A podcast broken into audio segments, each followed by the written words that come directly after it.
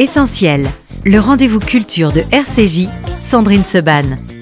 Une émission proposée avec la Fondation du judaïsme français. 01 53 59 47 47. Bonjour à tous, merci d'être avec nous dans Essentiel. On va parler lecture d'été aujourd'hui. Je suis sûre que, comme bon nombre de Français, vous aimez les polars, vous aimez euh, les enquêtes et vous aimez les livres qui, surtout, vous emmènent dans des univers un peu différents. Et on a le plaisir ce matin de recevoir l'écrivain, mais forcément, quand on donne votre nom, Eric Alphen, c'est le juge Alphen aussi qui ressort. Bonjour Eric. Bonjour. Merci beaucoup d'être avec nous. On vous avait reçu pour votre précédent euh, livre, qui est un livre absolument remarquable, qui était plus dans l'univers de de l'art. Euh, là, en fait, ce sont trois euh, livres qui sont ressortis aux éditions Rivage Noir. Alors, il y a le dernier dont on va parler, La faiblesse du maillon. Et puis, il y a les deux premiers, mais qui datent d'il y a quelques années. Il y avait Maquillage, je crois que c'était en 2006. Et puis, La piste du temps en 2010, avec euh, les mêmes héros. Bizet, qui était commandant de police, qui après a eu d'autres, au fur et à mesure des livres, d'autres fonctions. Et puis, Jonas Barth, etc. D'abord, Eric Alphen, quand j'ai dit au tout début pour vous présenter, l'écrivain, mais après on est obligé de dire juge. Est-ce que vous pensez que maintenant ça s'est quand même estompé parce que ça fait un moment que euh, l'écrivain a pris le pas sur le juge? Bah, pas tant que ça dans ma vie de tous les jours, parce que je suis quand même encore juge. je sais. Je préside actuellement une chambre d'instruction à la Cour d'appel de Paris et chargée notamment de terrorisme, dont on a beaucoup parlé ces derniers temps. Et donc, Mais votre nom est moins associé. Absolument, il est plus associé aux fausses factures, etc. Euh, mais donc, du coup, je continue euh, à être juge et en même temps, c'est vrai que euh, je passe une bonne partie de mon temps libre à écrire parce que c'est, j'ai du mal à concevoir une vie sans écriture. Mmh. Donc, c'est vrai que ces, ces polars-là, j'ai mis du temps déjà à écrire sur la justice parce que je trouvais que euh, c'est pas parce que j'étais juge que je devais forcément euh, raconter un juge et un policier. Mais vous auriez écrit sur quoi sinon ben, J'ai écrit par exemple un policier euh, qui s'appelle Bouillotte dans lequel il n'y a pas un policier et pas un juge. J'ai écrit euh, une histoire d'amour, etc. J'ai écrit beaucoup sur le sport. Et puis un jour, je me suis dit que ma mmh. particularité, c'était quand même, certes, d'écrire, mais aussi d'être juge, et que du coup, c'était un peu dommage de ne pas profiter de cette particularité-là. Et du coup, j'ai créé euh, un, duo de personnages récurrents. L'un est juge d'instruction, il s'appelle mmh. Jonas Barth, et l'autre est policier, euh, il s'appelle Maximilien Bizek. Euh, et effectivement, dans le premier des livres, euh, qui s'appelle Maquillage. Il était commandant de police. Et dans le dernier, euh, La faiblesse du maillon, il a pris du galon, il est devenu commissaire. Et il a quitté euh, la brigade criminelle. Maintenant, il travaille à l'inspection de la police.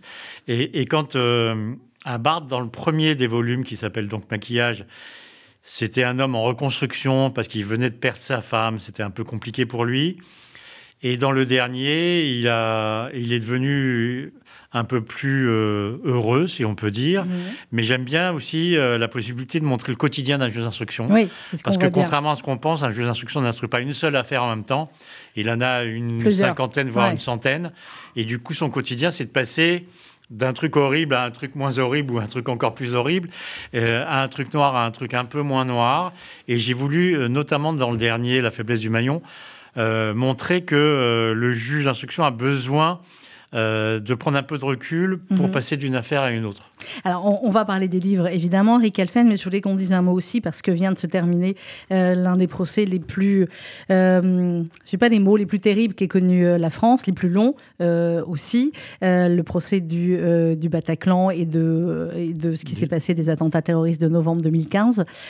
comment on vit un procès pareil, même si vous, vous n'étiez pas partie prenante, c'est le cas de le dire, mais vous l'avez rappelé, vous êtes dans une chambre où vous traitez également des dossiers terroristes. Quel regard vous avez eu sur ce procès, sur la manière dont il s'est passé et, euh, eh bien, et sur sa, conclusion sur les peines? Alors, c'est un peu compliqué pour moi de parler de si vous pouvez pas en parler, vous me le dites. Parce qu'à la chambre d'instruction, j'ai vu passer euh, quelques appels émanant des gens qui finalement ont été jugés. Donc je ne vais pas parler de cette affaire-là. Euh, c'est vrai que d'une façon générale, la France a été meurtrie et qu'elle avait besoin euh, de ce baume qui a été ce long procès. Après, euh, c'est très compliqué à mettre en œuvre. Euh, c'était nécessaire pour les victimes. Je suis. C'est très compliqué parce que la légitimité d'un procès, au départ, c'est de faire la vérité sur les faits, de juger les gens au vu des faits, au vu de leur personnalité. Et c'est vrai que d'habitude, on ne passe pas tant de temps avec les victimes. Parce que la justice doit d'être relativement froide et, de ne pas se laisser guider par les sentiments. Hmm. Et or, dans cette affaire-là, c'était tellement particulier euh, que euh, voilà, c'est hors norme. Euh, voilà, c'est ce que je voulais dire, c'est que j'ai vu que après le verdict, tout le monde s'est retrouvé, tout le monde, c'est-à-dire avocats des accusés, avocats des parties civiles et familles des victimes, se sont retrouvés en face du palais pour boire un hmm. verre. C'est vrai que c'est quelque chose qui est à la fois notable et tellement hors norme que ça ne peut pas se reproduire dans d'autres affaires. Ce que vous disiez à l'instant, Eric Elfen, sur, la vérité, j'étais en train de chercher une des, phrases du, euh, du livre. Alors évidemment, c'est un roman, évidemment, ce sont des personnages fictifs, mais j'imagine que beaucoup de réflexions que vous faites sur, la justice, c'est Eric Elfen qui parle et pas forcément le personnage. Et à un moment donné, effectivement, vous écrivez euh, juste faire son travail le mieux possible, se montrer le plus neutre possible, circuler pas trop loin de cette vérité dont il ne sait toujours pas si elle existe. C'est la vérité dont vous parlez. Est-ce que ça veut dire que c'est en permanence le leitmotiv d'un juge, chercher la vérité et en même temps, au bout de tant d'années de pratique, se dire bah, elle n'existe peut-être pas complètement ou alors est-ce qu'il n'y a qu'une seule vérité? Alors oui, il n'y a sans doute pas une seule vérité ou en tout cas elle n'est pas si lisible euh, que qu'on pourrait le penser dans un premier temps, mais c'est vrai surtout, et, j'insiste là-dessus, euh, il m'est arrivé comme juge d'instruction de trouver extrêmement antipathique une victime et extrêmement sympa, par exemple, un braqueur. Et pour autant, c'est pas pour cela que je vais euh, libérer euh, le braqueur et me désintéresser totalement de la victime. Autrement dit, ce serait dangereux pour un juge d'instruction de se laisser guider par les sentiments. Il doit se laisser guider par euh, la recherche de la vérité, savoir exactement ce qui s'est passé dans tel ou tel dossier. Et, c'est vraiment, c'est en ça que le, juge n'est pas avocat, il n'est pas euh, psychiatre ou psychologue, mmh. il est là pour incarner la justice, donc quelque part, même si ça lui est reproché, la froideur. Et, et cet éloge de la froideur pour un juge d'instruction, j'y tiens beaucoup parce que c'est ce On vous l'a beaucoup fait à vous. Hein. Voilà, c'est ce qui nous permet d'éviter les, les écueils euh, de, de, pencher d'un côté ou de l'autre. Mm. Le plateau de la balance, les plateaux, ils doivent être équilibrés. Ils ne doivent pas euh, bouger selon euh, les sentiments que nous inspire tel ou tel. Et je vais aller un petit peu dans, dans la provoque. Eric Elfen, ça veut dire s'il faut être extrêmement froid, est-ce qu'on ne peut pas se dire que dans quelques années, avec l'intelligence artificielle, on pourrait rentrer dans un ordinateur, un tel a braqué déjà trois fois, là c'est sa quatrième fois, il a voilà, et puis, et puis l'intelligence artificielle déciderait la sanction Alors j'espère que non. Voilà, moi aussi, c'est pour ça que je vous pose la question. Bah, tout ça nous échappe et, évidemment que de plus en plus, on va, vers, on va aller en tout cas vers une justice euh, automatisée. Euh, déjà, on parle de supprimer euh, l'accès au juge dans un certain nombre d'infractions répétitives. Mmh. on va y venir de plus en plus. On parle aussi d'éviter de plus en plus des audiences euh, parce qu'on trouve que la rencontre entre avocat de l'un et avocat de l'autre sous le contrôle du juge, c'est une perte de temps pour tout le monde. Or, bien évidemment, je ne suis pas de cet avis-là. Je pense que l'audience est primordiale et euh, il faut être donc très vigilant sur ce qu'on veut nous faire faire de la justice parce que euh, les, les, raisons budgétaires et les raisons de temps ne sont pas les seuls critères qui doivent nous guider. et donc, euh, oui, il faut, il faut avoir peur, il faut être vigilant.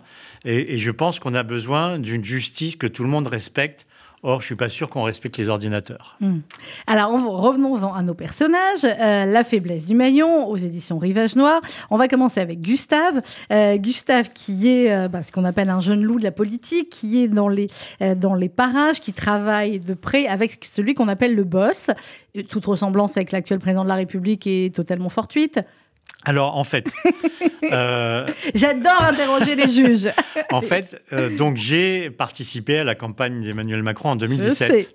Dans le groupe, je faisais notamment partie du groupe Justice. Et, j'avais envie, euh, de la même façon que dans maquillage, j'avais un peu parlé de la télé, du show business, etc., puisque ma victime, si je puis dire, c'était une jeune maquilleuse. Et que dans la piste du temps, J'avais abordé un peu le, milieu du sport parce que la victime était un ancien athlète qui en même temps trempait dans des histoires financières un peu louches. Là, j'avais envie dans le troisième de parler de la politique. Mmh. Et du coup, euh, mes, mes, deux personnages principaux, c'est un couple. Lui euh, travaille dans l'entourage du candidat à la présidentielle. Euh, c'est quelqu'un qui peut ressembler à, aux, gens qui, qui, étaient dans l'entourage proche mmh. du candidat Macron. Je connais certains aussi, donc je confirme. Et, il est marié avec une euh, commissaire de police mmh. qui travaille à l'office des stupéfiants. Et euh, c'est un couple en crise, d'autant plus en crise que depuis le début de la campagne, il, ça ne se passe pas normalement pour eux. C'est-à-dire que euh, le conseiller du candidat reçoit des messages troublants sur sa messagerie, euh, le mhm. mettant en cause et lui rappelant un certain nombre d'événements. Et euh, elle, la commissaire de police, elle va être bientôt impliquée dans un fait divers qui va la mettre elle-même en cause. Mhm. À se demander s'il n'y a pas quelqu'un qui tire les manettes qui manipule tout cela pour faire pression sur eux. Et du coup, ça m'a effectivement donné l'occasion de parler beaucoup de la politique et en même temps de refaire venir mes deux personnages récurrents, puisque comme la policière va être mise en cause, ça va faire apparaître euh, celui qui est devenu commissaire, mhm. euh, euh, Bizek. à l'inspection pour savoir comment ça s'est passé. Et un peu plus tard dans le livre. Et un peu plus tard, évidemment, va arriver le juge d'instruction. Et, et je voulais, en fait, souvent on me demande dans les salons du livre euh, qu'est-ce qui me motive, pourquoi j'écris et euh, ce que j'aimerais que les gens retiennent. Et en fait, j'écris pas pour euh, passer du temps, comme contrairement à ce que j'ai dit tout à l'heure. j'écris aussi pour être le témoin de mon époque. Et si dans 50 ans ou 100 ans, si notre planète existe encore, quelqu'un qui se promène voit dans un rayon euh, euh, d'une bibliothèque ou d'un bouquiniste mon livre et qu'il se met à le lire et qu'il se dit ça se passait comme ça dans les années 2020 en France, euh, je serai euh, virtuellement le plus heureux des hommes. ce sera le témoin du temps. Alors, dans cet entourage du boss, euh, il y a donc notre ami Gustave, et puis il y en a quelques, quelques autres, et puis effectivement, qui à la fois, bon, s'apprécient, ils travaillent ensemble, ils sont mus par l'intérêt de faire gagner leur candidat à la présidentielle, mais ils sont aussi effectivement jaloux les uns des autres, parce qu'on ne sait pas après quel, il suffit d'un regard du boss ou de savoir à qui ensuite il va donner un poste. Et ils écrivaient à un moment donné qu'effectivement, toutes les euh, tous les problèmes quasiment du monde. Vous dites les conflits de travail, les problèmes de couple, les freins au progrès à l'avancée d'un pays, et même le terrorisme. Tout cela trouve son origine dans la jalousie. Non qu'il y ait davantage de disparités ou d'inégalités qu'avant, mais depuis Internet et les réseaux sociaux, elles éclatent au grand jour. Ouais, ça j'ai mis ça parce que j'y crois vraiment fondamentalement. Ah, d'accord. Je pense, je pense pas que la, la, société, quand je parle de la société, je parle du monde, soit plus injuste qu'avant. Il y a toujours des, des gens qui s'en sortent mieux, il y a toujours des pays plus riches, il y a toujours des pays dans lesquels il fait mieux vivre que dans d'autres, etc. Euh, mais avant, ça passait euh, comme une lettre à la poste, si j'ose dire, parce qu'on ne voyait pas comment on, vivait ceux d'à côté. Hmm. Et depuis que dans, euh, dans votre appartement, aussi petit soit-il, euh, on peut voir exactement comment on vit euh, dans les palais d'à côté, euh, comment les gens ont toutes les voitures qu'ils veulent, toutes les femmes qu'ils veulent, tout l'argent qu'ils veulent, toutes les ils assistent à tous les matchs de foot qu'ils veulent, etc. Forcément, ça suscite des jalousies et ça suscite des envies de violence et des envies de se mettre à leur place en disant pourquoi eux ils ont ça et pas moi. Et je pense que l'histoire peut-être dira que euh, ce qui a été considéré, ce qui est encore aujourd'hui considéré comme un progrès, à savoir notamment Internet, en fait, ça a été un déclencheur de drame. Mais c'est aussi une vision, euh, parfois, alors euh, euh, pas dans ce livre-là, mais ils en avaient parlé à d'autres moments, c'est un petit peu du journalisme. il y a quelques jours, il y a eu les élections à l'Assemblée nationale, il y a eu les, présidents, etc., de, commissions, et sur une autre radio que je ne citerai pas, j'ai entendu un reportage d'un confrère qui racontait en long et en large tous les avantages d'un président de l'Assemblée nationale, son salaire. Alors oui, c'est la démocratie, oui, il faut le savoir, mais qui insistait sur les 400 mètres carrés d'un tel, les 300 mètres carrés d'un tel, et ceci, et les chauffeurs, et au centime près. Je me suis dit, quand j'ai écouté, je me dis, mais à quoi ça sert finalement un, papier comme ça, à part provoquer euh, de la jalousie chez certains qui ont du mal à boucler les fins de mois et pour qui 5 euros c'est 5 euros, euh, et provoquer des ah ben vous voyez des tous pourris. Euh, c'est ce que j'ai effectivement une fois sur une radio j'ai dit que ce qui m'importait c'était l'honnêteté. Oui, ah, j'ai la citation là. Je voilà, respecter la loi et pas forcément la transparence. Voilà, vous dites, vous avez déclaré c'est sur France Inter, la transparence n'est pas le problème, le problème c'est l'honnêteté. Absolument, c'est-à-dire que euh, quand on voit par exemple les déclarations de patrimoine, savoir que tel député a telle voiture, euh, tel appartement, euh, telle montre, etc., finalement, ça, m'importe peu.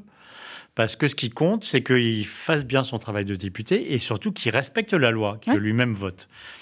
Et du coup, c'est vrai que quand moi je vais souvent sur Twitter, c'est vrai que quand on voit un certain nombre de réactions sur Twitter qui sont des réactions non seulement de jalousie, mais de mesquinerie, de méchanceté, euh, il suffit de voir quelqu'un qui va montrer. Euh, euh, quelque chose, un vêtement qu'il vient d'acheter, par exemple, tout le monde va dire Ah, mais qu'est-ce qu'elle est, elle est moche ta robe, ah, elle te va pas bien, pourquoi tu achètes ça bouffonne Ça devient. c'est violent hyper vous, violent. Vous auriez imaginé euh, Twitter au moment de toutes les grosses affaires que vous avez traitées, l'affaire des HLM de Paris ou d'autres? Ah ben ça aurait eu effectivement une ampleur euh, qui à la fois peut-être aurait favorisé mon enquête, mais en même temps euh, aurait décrédibilisé totalement la société française et, le, le, personnel politique, alors que c'est pas du tout ce que je souhaite, parce que une démocratie comme la nôtre a besoin d'un personnel politique, a besoin de lois qui soient votées, qui soient les plus justes possibles.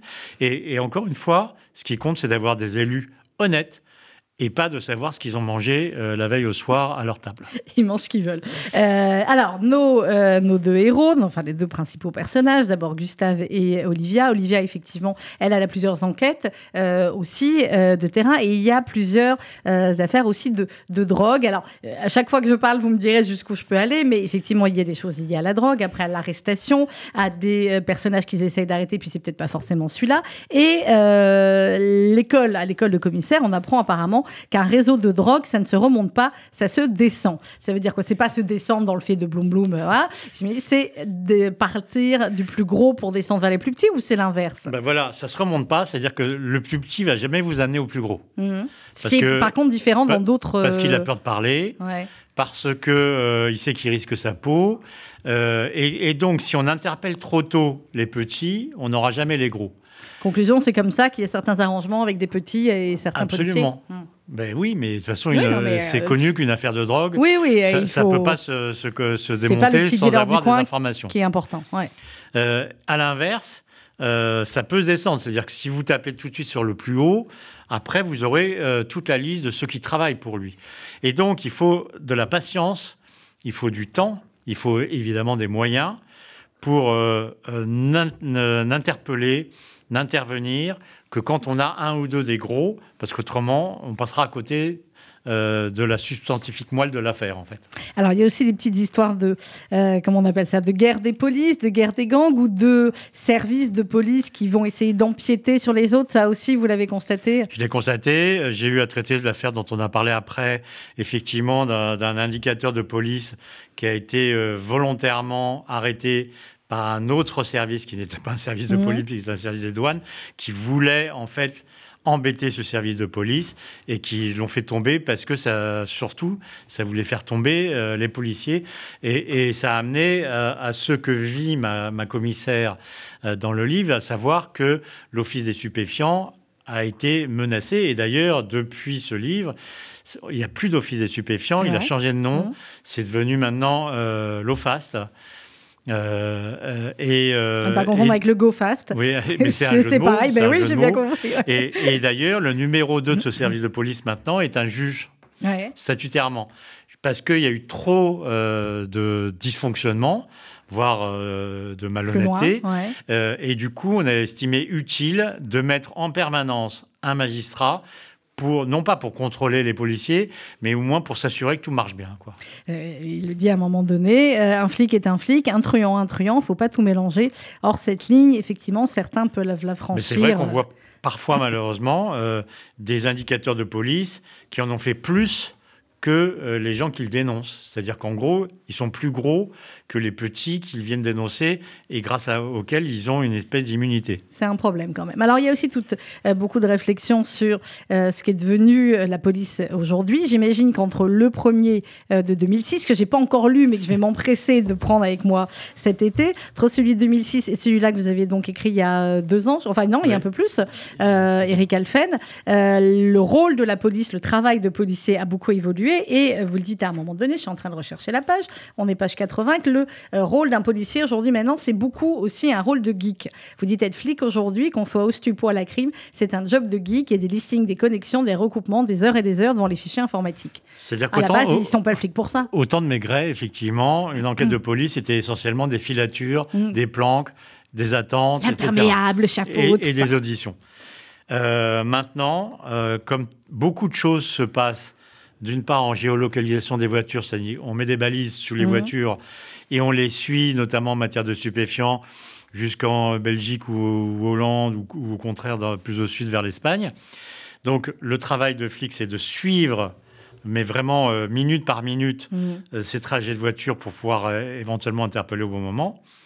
Et c'est aussi faire tout un travail sur la téléphonie, qui est un travail extrêmement difficile, extrêmement rébarbatif et en même temps extrêmement utile. Oui, parce qu'on le voit là effectivement au début, quand ça, je crois qu'on peut révéler, quand Gustave va recevoir ses textos, il va demander au début effectivement à sa, à sa compagne d'essayer d'identifier. Alors au début, elle veut pas. Bon, finalement, elle dit euh, OK. Évidemment, c'est une carte prépayée, impossible à retrouver, euh, mais euh, ça joue aussi beaucoup là-dessus. Effectivement, maintenant, les nouveaux moyens de communication, à la fois pour les truands et à la fois pour les flics. Il ajoute qu'il y a aussi le fait de sur les réseaux sociaux de plus en plus de policiers par exemple en matière de terrorisme, qui essayent de se faire copain avec des potentiels terroristes, mhm. sous évidemment des pseudonymes et sous le contrôle du parquet. Et, donc, ça, ils sont encore plus geeks. Il faut savoir répondre, savoir comment répondre. Euh, et, en fait, on parlait tout à l'heure de la justice qui devient de plus en plus virtuelle. Mhm. Mais la police, quelque part, devient aussi virtuelle. C'est-à-dire qu'il y a de plus en plus de choses qui se passent par réseaux sociaux, par téléphonie par euh, études euh, sur les caméras et les, géolocalisations, et de moins en moins par euh, filature et, et interrogatoire. je reviens sur un mot que vous avez dit, est-ce que ça m'intéresse? Si vous ne pouvez pas répondre, vous répondez pas, mais vous me dites sur les, euh, les policiers qui s'infilent par les réseaux sociaux dans les univers des terroristes sous couvert du parquet. Ça veut dire par exemple qu'un euh, policier, euh, à un certain niveau, qui va repérer des, des, gens qui, commettent, qui seraient en train de parler de possibles d'actes terroristes, avant de s'infiltrer, de commencer à échanger avec eux, hop, il faut prévenir le parquet qu'il y a ces gens-là ah et bah, qu'on va parler avec eux Il y a des textes précis euh, sur les infiltrations mhm. qui euh, donne exactement la procédure à suivre. Et effectivement, ça ne peut pas se faire s'il n'y a pas un accord écrit euh, du procureur de la République. D'accord. Vous voyez, nous, dans l'imaginaire, on tient. Autrement, ce serait là, encore la porte ouverte à énormément de ah, choses. On ne saura jamais s'il est là parce qu'il s'est infiltré ou il est là parce qu'il est devenu voyou. Quoi. Donc, mm. euh, voir, euh, voir pire, clairement. On va marquer une petite pause musicale. Eric Elfen, et on se retrouve pour continuer à parler de la faiblesse du maillon aux éditions Rivage Noir. C'est vous qui l'avez choisi. On va, je vais découvrir, du coup, en même temps, Jacques Loussier. C'est quoi comme style de musique? C'est l'alliance entre la musique classique et le jazz. Eh bien, très Très bien, on l'écoute et on se retrouve juste après dans Essentiel avec Eric Alphen.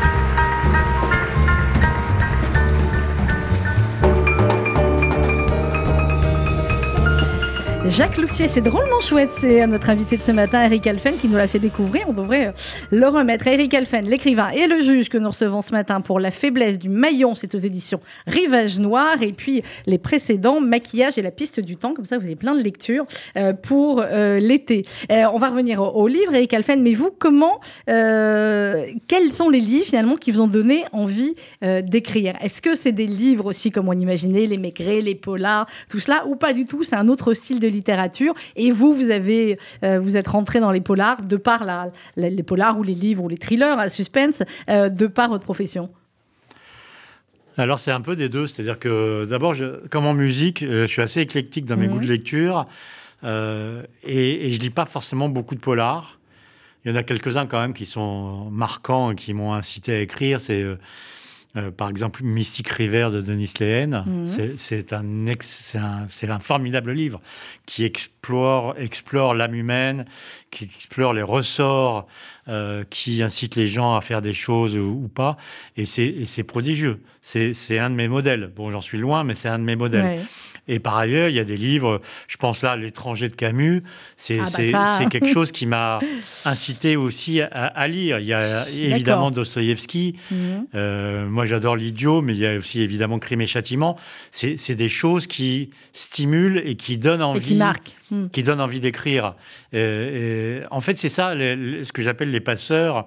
Euh, c'est vrai en tout, c'est vrai en sport, c'est vrai quand vous voyez quelqu'un qui joue au tennis, vous avez envie de vous mettre à jouer au tennis.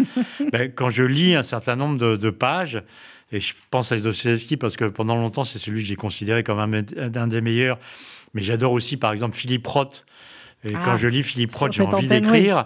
C'est des gens qui donnent envie de les imiter et, de se mesurer à eux avec les petits moyens. Philippe Roth et Camus, vous, avez, vous avez cité les essentiels euh, pour nous ici.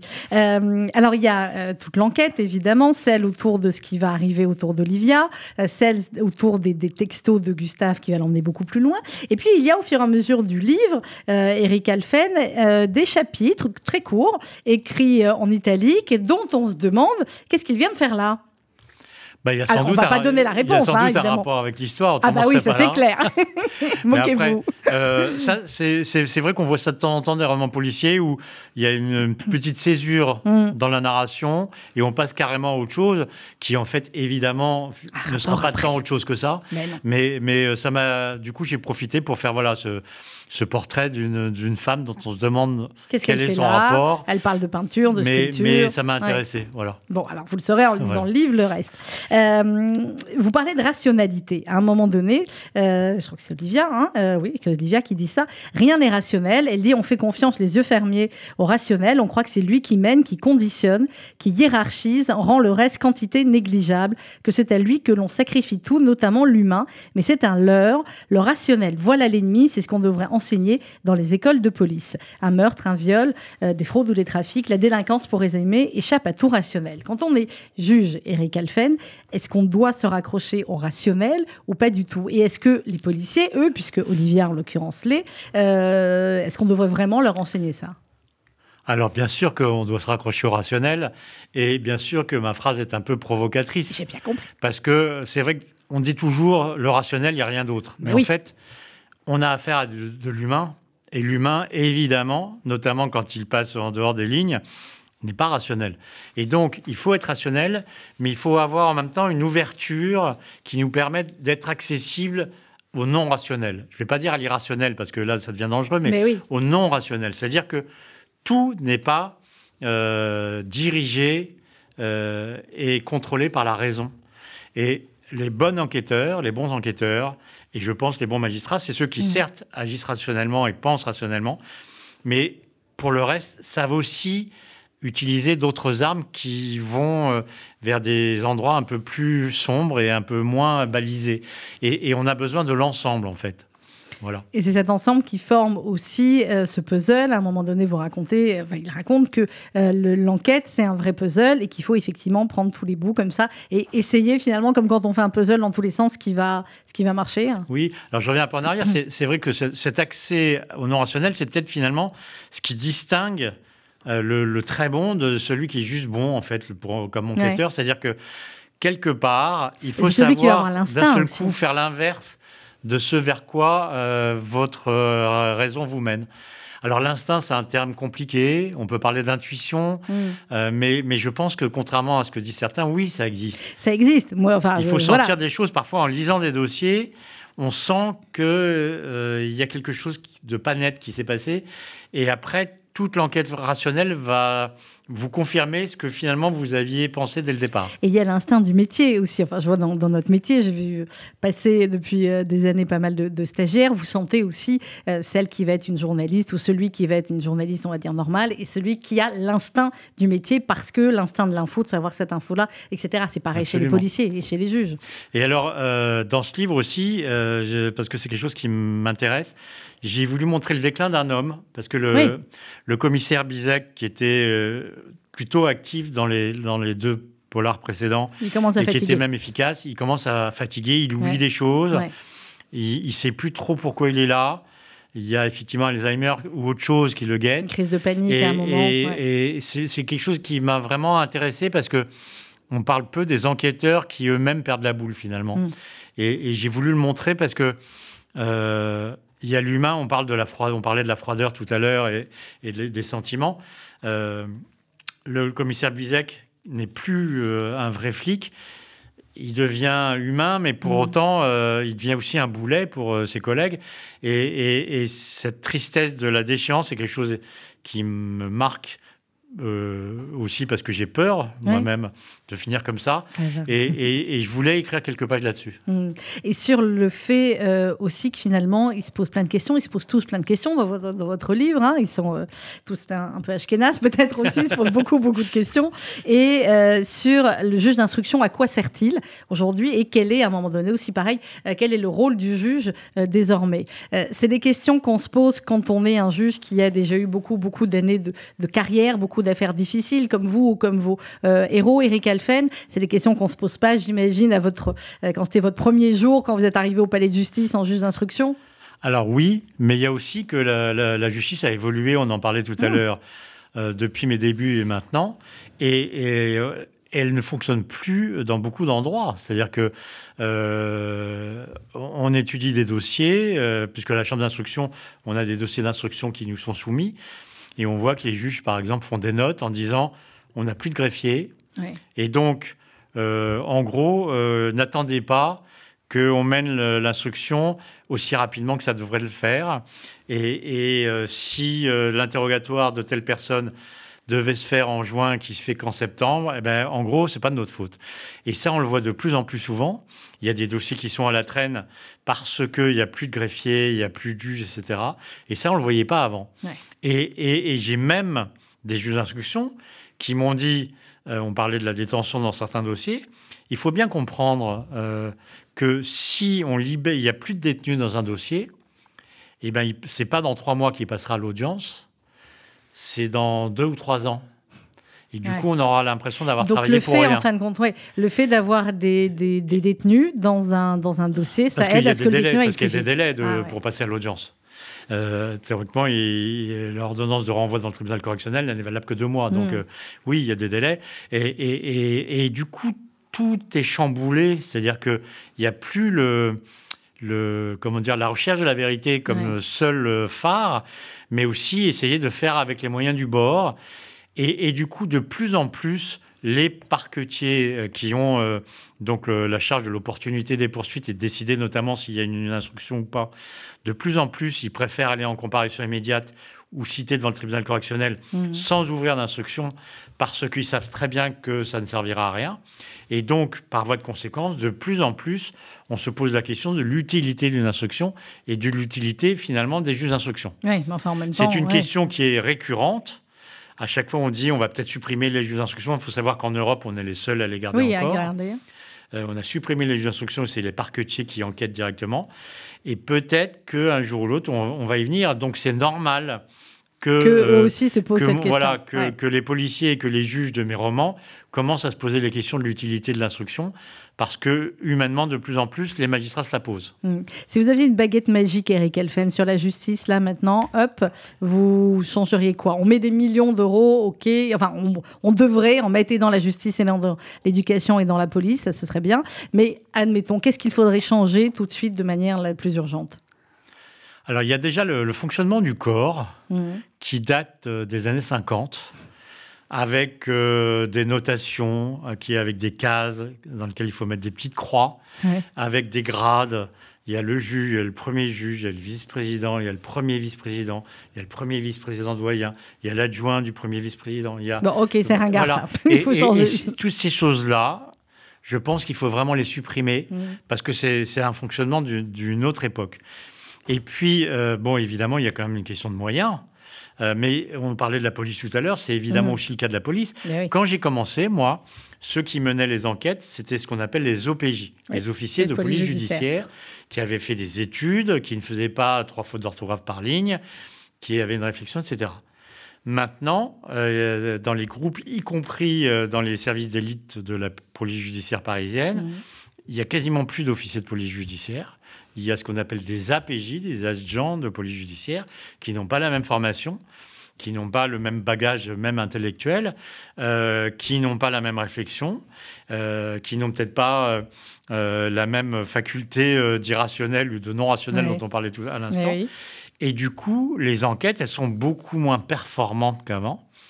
Les rapports de synthèse qui nous racontent un peu l'affaire avant qu'on lise procès verbal par procès verbal, ils sont beaucoup moins efficaces qu'avant. Et, du coup, euh, on se pose aussi des questions sur l'efficacité de la police. Et du coup, pour répondre à votre question, il faut. Euh, je comprends pas. En fait, j'ai du mal à comprendre. Mmh.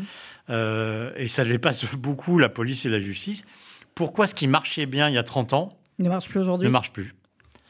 Les finances publiques, les postes, la santé, l'école évidemment, ah euh, la justice, la police, tout ça, ça marchait très bien il y a 30 ans. Maintenant, parce que ça n'a pas été. Maintenant, ça ne marche pas la réponse, hein, parce que ça n'a pas été renouvelé, ça n'a pas bah été repensé, ça a été pour certains domaines totalement abandonné. Oui, mais pourquoi ça a été abandonné? Je ne sais pas. Voilà, je ne comprends pas. J'ai peur quand il me repose des questions, je me dis c'est lui qui va m'interroger Et donc, j'aimerais bien que euh, on remette la justice et la police au niveau qui était le leur il y a 30 ans. Ça veut dire des moyens humains. Euh, ça veut dire une école, euh, des écoles mmh. performantes. On parle jamais des greffiers, mais il est évident qu'on a, il manque. Si vous en parlez dans le livre, hein. la nouvelle, elle n'est pas terrible, terrible. il manque énormément de greffiers dans les dans les juridictions, mais vraiment. Et, donc, il faut aussi des écoles performantes de greffiers. Euh, il faut essayer de rehausser. On parle de niveau d'excellence, mais en fait, ça ne veut rien dire parce qu'il n'y a pas de niveau d'excellence. Il faut peut-être aussi donner envie ou redonner envie Il faut évidemment donner envie euh, aux gens de redevenir juge, de redevenir flic, de redevenir greffier. Euh, tout ça, c'est une envie, c'est un, souffle qui manque. Hmm. Alors le souffle, pour le coup, c'est pas très rationnel, mais c'est quelque chose qui est indispensable. Redonner envie. Quelque part, quand on lit... Euh, euh, les, réseaux sociaux, mais même les, articles, et quand on se promène dans la rue, quand on parle aux gens, euh, à chaque fois ils disent ouais, le juge dans cette affaire, bof, etc. Euh, et, mais en même temps, quelque part, ils ont quand même confiance dans la justice, ils ont quand même confiance dans la police, et ils ont besoin d'y croire encore. Et donc, voilà, pour répondre à votre question, au-delà du nécessaire argent euh, qui est absolument indispensable euh, au niveau police et au niveau justice.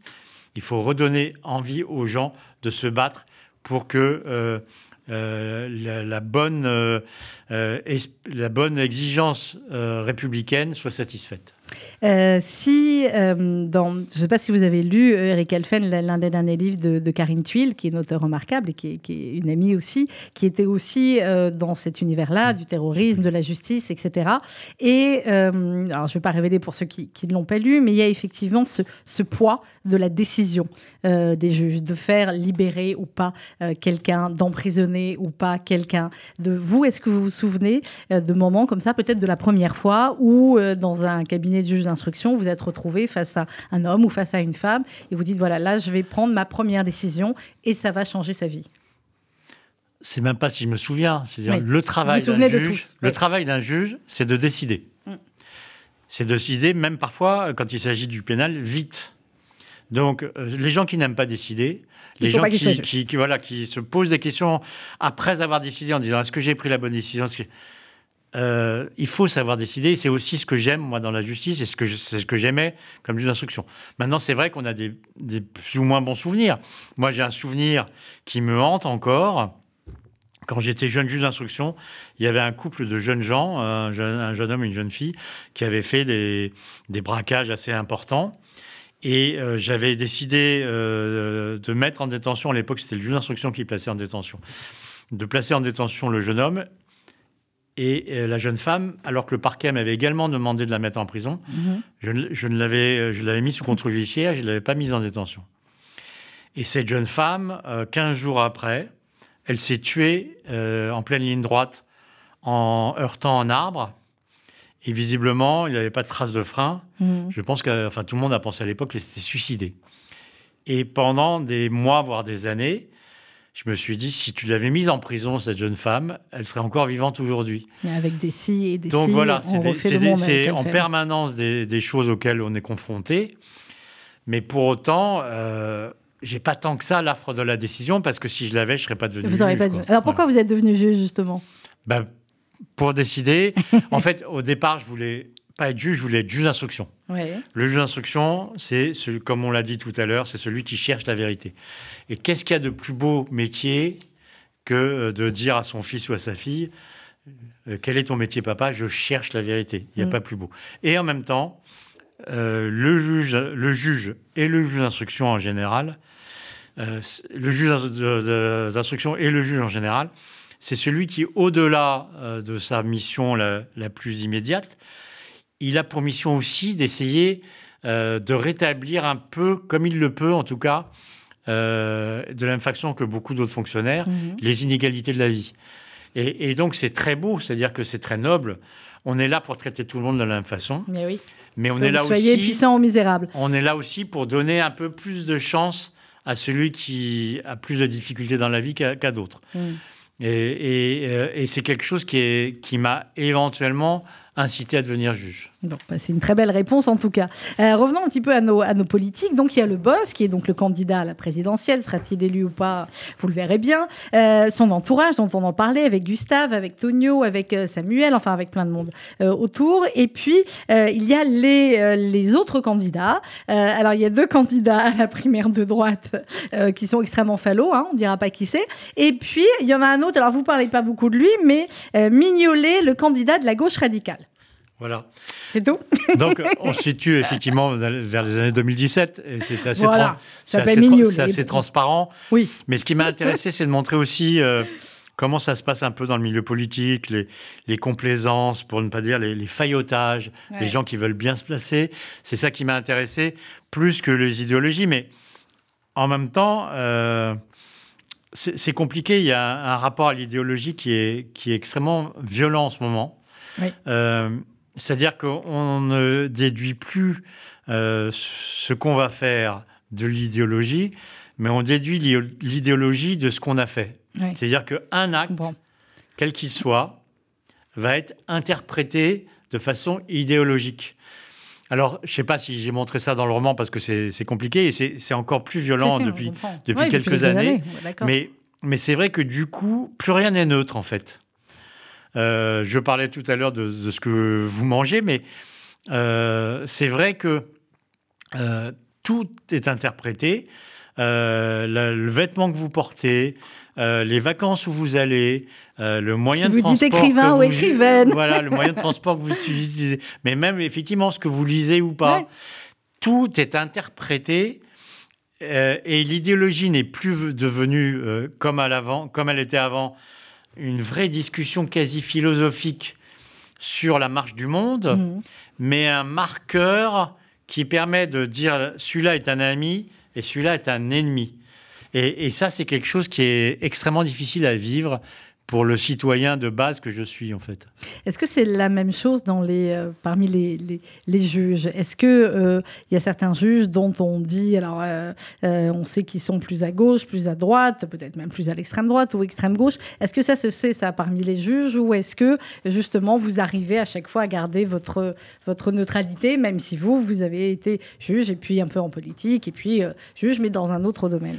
Alors ça se sait, euh, mais pas forcément. De, vous savez, il y a beaucoup de gens qui disent les juges sont euh, euh, des juges rouges, etc. Ils sont tous de gauche. Et à l'inverse, il y en a d'autres qui disent ils sont tous bourgeois de droite. voilà. Donc non, ils sont bien représentatifs de la société. je pense que déjà, c'est aussi pour ça que je voulais décrire des policiers. Mm. le recrutement des policiers a changé par rapport, par exemple, à quand j'ai commencé. C'est vrai qu'à l'époque, on devenait policier parce qu'on avait une, une envie de réprimer euh, euh, les, les, délinquants, de les coffrer, de réprimer les infractions, etc. Maintenant, on devient policier parce que on a fait des études de lettres, d'histoire, de droit, euh, de sociologie, qu'on ne sait pas trop quoi faire, qu'on se dit tiens, je vais tenter le concours d'inspecteur de police. Ouais, mais en même temps, du coup, ça c'est il y a une grande euh, disparité. Mmh. Euh, il n'y a plus de vocation, mais il y a des, des gens qui auraient très bien pu être euh, journalistes, professeurs ou même instituteurs qui sont devenus policiers. Et, et dès lors, ça a modifié un peu la, façon d'être des policiers.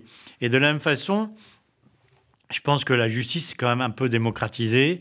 Avant, on devenait beaucoup juge de père en fils. Euh, maintenant, c'est de moins en moins le souvent le cas. C'était pas l'univers chez les Alphen Non, ce n'était pas du tout mon cas. Euh, mais, mais du coup, c'est vrai que euh, c'est plus du tout la même façon. Euh, et, et, la justice est plus représentative. Alors, pas encore. Il n'y a pas mm. énormément de juges qui viennent des, des banlieues difficiles. Il n'y a pas tant de juges qui sont comme on dit, racisés, même si les blancs sont racisés aussi, mais euh, c'est vrai que euh, elle demande sur ce point-là à, s'ouvrir encore, mais néanmoins, la justice est beaucoup plus ouverte qu'elle l'était il y a 30 ans ou, 40 ans. Oui, vous auriez pu être journaliste, vous, parce que je vérifie là sur votre bio, mais votre papa était journaliste. Mon papa était, ma maman aussi. votre maman aussi était journaliste. ah oui, vous avez mal tourné, monsieur le juge. Mal tourné. Mon père était à Paris Presse, et puis après, il a créé le journal Télépoche. Mais oui. Et ma mère était à Elle, le journal Elle, à la grande époque euh, d'Hélène Lazareff. Ah, génial Et elle s'est arrêtée de travailler quand euh, mon petit frère est né. Mhm. Et, et, du coup, c'est vrai que je... Donc, il y avait quand même un goût pour l'actualité. il y avait non, mais surtout aussi pour l'écriture, en bah fait. Oui, bien sûr. Vous me demandiez tout à ah, l'heure bah, ce qui m'a bah, donné envie d'écrire. Ce qui m'a donné envie d'écrire, c'est que je voyais mes parents écrire, en fait. Bon, bah voilà, vous voyez, il nous a fallu une heure quasiment pour arriver. Vous, m'avez bien fait parler, en fait. Voilà, ah, chouette Ça restera ça dans ma carrière. J'ai réussi à faire parler longuement le juge Alphen. Euh, dernière question, et après on va redire un mot du livre, mais c'est vrai que... Euh, il y a ce changement du palais de justice.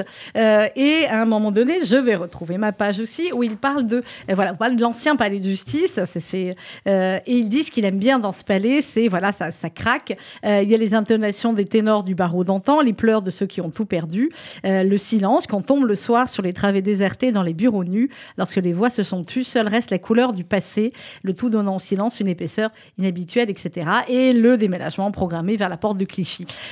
Les, les amis avocat avec qui j'ai pu échanger. Bon, évidemment qu'il est nettement mieux, j'imagine, ce, palais de justice beaucoup plus pratique, lumineux, etc.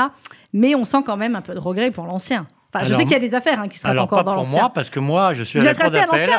Je suis à la cour d'appel et donc je suis resté dans l'ancien palais.